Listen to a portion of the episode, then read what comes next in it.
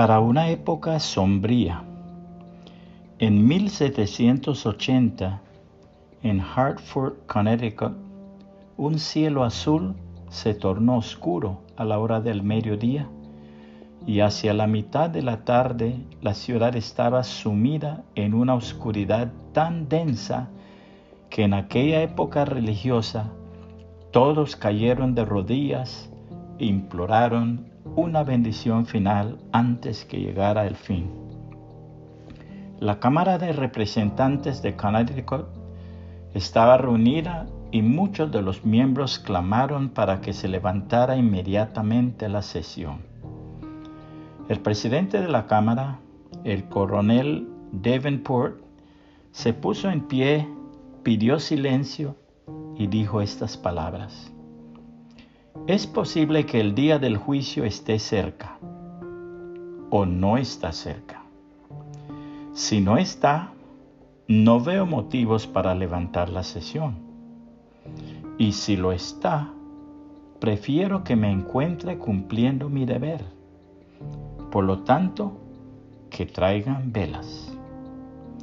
En una época difícil y sombría de la historia de nuestro país, traigamos velas para ayudar a alumbrar nuestro camino.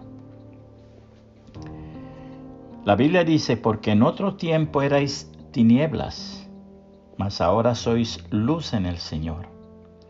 Andad como hijos de luz, porque el fruto del Espíritu es en toda bondad, justicia y verdad, comprobando lo que es agradable al Señor y no participéis de las obras infructuosas de las tinieblas, sino más bien reprenderlas.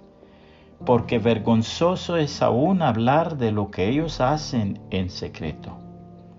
Mas todas las cosas cuando son puestas en evidencia por la luz, son hechas manifiestas. Porque la luz es lo que manifiesta todo. Por lo cual dice, Despiértate tú que duermes, y levántate de los muertos, y te alumbrará Cristo.